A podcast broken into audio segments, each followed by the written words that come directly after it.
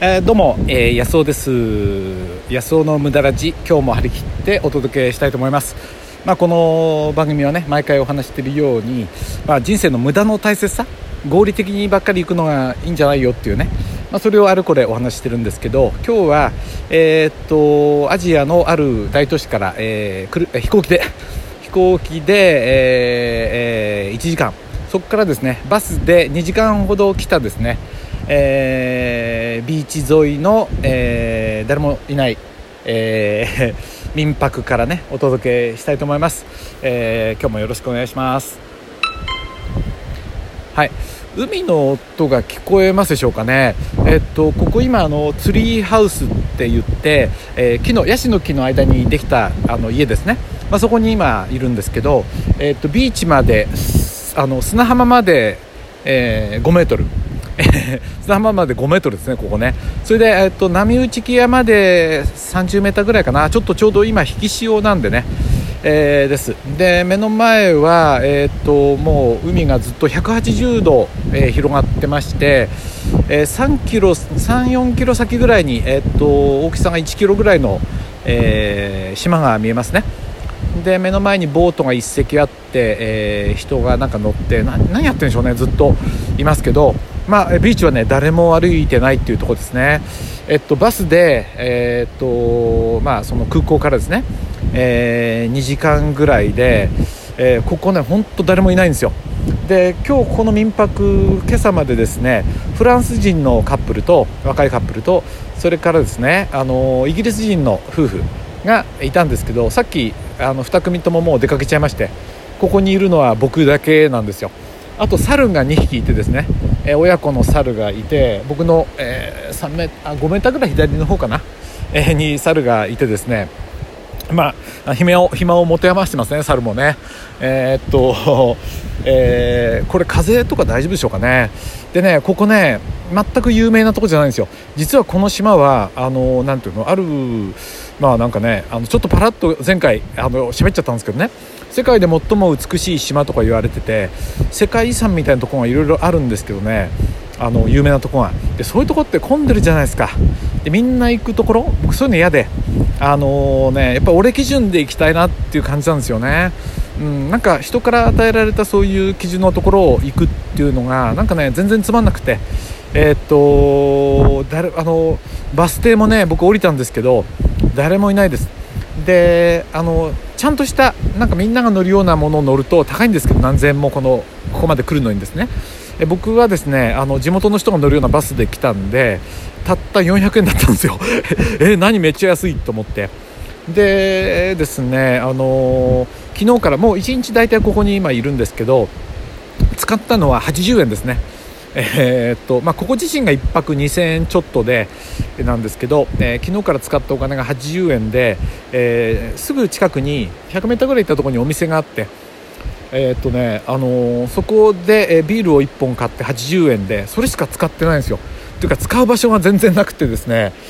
あれですね、えー、すごいです。でも今ね水が綺麗でもうあの水だって誰もいないんで水めちゃ綺麗ですよね。エメラルドグリーンで、まあ、こうだんだんグラデーションでね砂浜はさすがにこうちょっと茶色くなってますけどだんだん緑がこう広がって朝から何にもせずここからちょっと本を読んだりボケーっとしてますね。うん。でねあのいやここいいですよ。本当に家族とかちょっとね連れてきたいななんかな。誰かに見せてあげたいなと思うほどねすごいです、でねあのやっぱりねついねなんかねなんかをやっちゃいがちになるんですよね。こういうとこ来るときっとねオプショナルツアーでどっか行くとかなんかやっちゃいそうなんですけどそれからね家族からもメッセージで世界遺産が近くにあるから行ったらいいんじゃないのとかってあるんですけどね。まそういうのね真っ平なんですよね、まあ、そういう他人が作ったこの基準ユネスコだかどこだか知らないですけどね全く興味ないですよね。うん。そんなのどっかのねあの誰かがあの勝手に作ってるもので別にあれが上がるもんじゃないような気がして。それよりはこういうねあの自分で見つけるあのいいとこですよね。たとえそれが家の近所でもとっておきの場所。まあねそういうところを楽しむっていうことが本当のね人生の醍醐味なんじゃないかなと思って。なんか人が作った有名店とかねあの有名なとことか行ってねあんまり良かった試しってあんまりないんですよね。で本当に行って良かったとこって結構ね何ていうかな自分で見つけたとこ。こういうとこがねやっぱ思い出深いですよね。いろんなとこ行っても。それは別に海外に限らずですね。うん究極のなんか贅沢な気がしますよね。自分だけの宝、まあ、僕があのシトロエンっていうね古いポンコツの車を楽しんでると同じようにあのー、こういう場所っていうのもねどっか旅で行く場所っていうのもいやワクワクしましたもん昨日も。あのー、空港で降りてねさてこれからどうやってやってここまで2時間かけて来るんだろうっていうかね行ったことないわけですから。で近くにいた女の子がねちょうどなんかあのやっぱりバス停まで空港からバス停までバスターミナルまで行きそうだったんで話しかけて、えー、まあ、地元の子ですけどね女の子ですけどで彼女と一緒にバス停まで来てですねで彼女がちょっといろいろバス停教えてくれてどれ乗るといいよとかって教えてくれてでそこから400円のバスに乗ってきたんですけどね。もう完全なアドベンチャーですよね。